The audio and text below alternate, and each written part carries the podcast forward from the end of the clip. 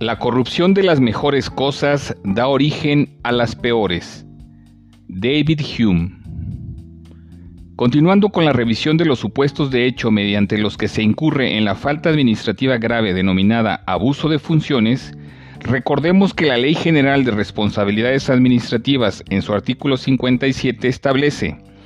incurrirá en abuso, de funciones la persona servidora o servidor público que ejerza atribuciones que no tenga conferidas o se valga de las que tenga para realizar o inducir actos u omisiones arbitrarios, para generar un beneficio para sí o para las personas a las que se refiere el artículo 52 de esta ley,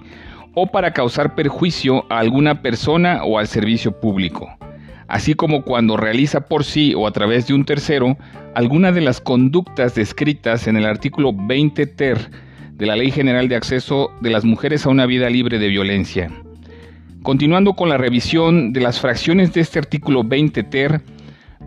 mencionamos la fracción décimo primera, amenazar o intimidar a una o a varias mujeres o a su familia o colaboradores con el objeto de inducir su renuncia a la candidatura o al cargo para el que fue electa o designada.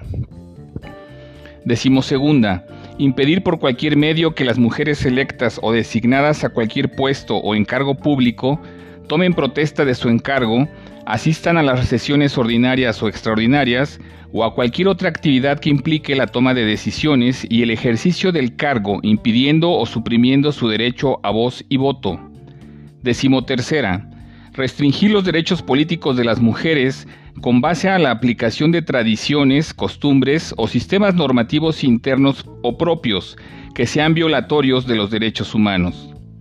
Decimocuarta, imponer con base en estereotipos de género la realización de actividades distintas a las atribuciones propias de la representación política, cargo o función. Decimoquinta, discriminar a la mujer en el ejercicio de sus derechos políticos por encontrarse en estado de embarazo, parto, puerperio o impedir o restringir su reincorporación al cargo tras hacer uso de la licencia de maternidad o de cualquier otra licencia contemplada en la normatividad.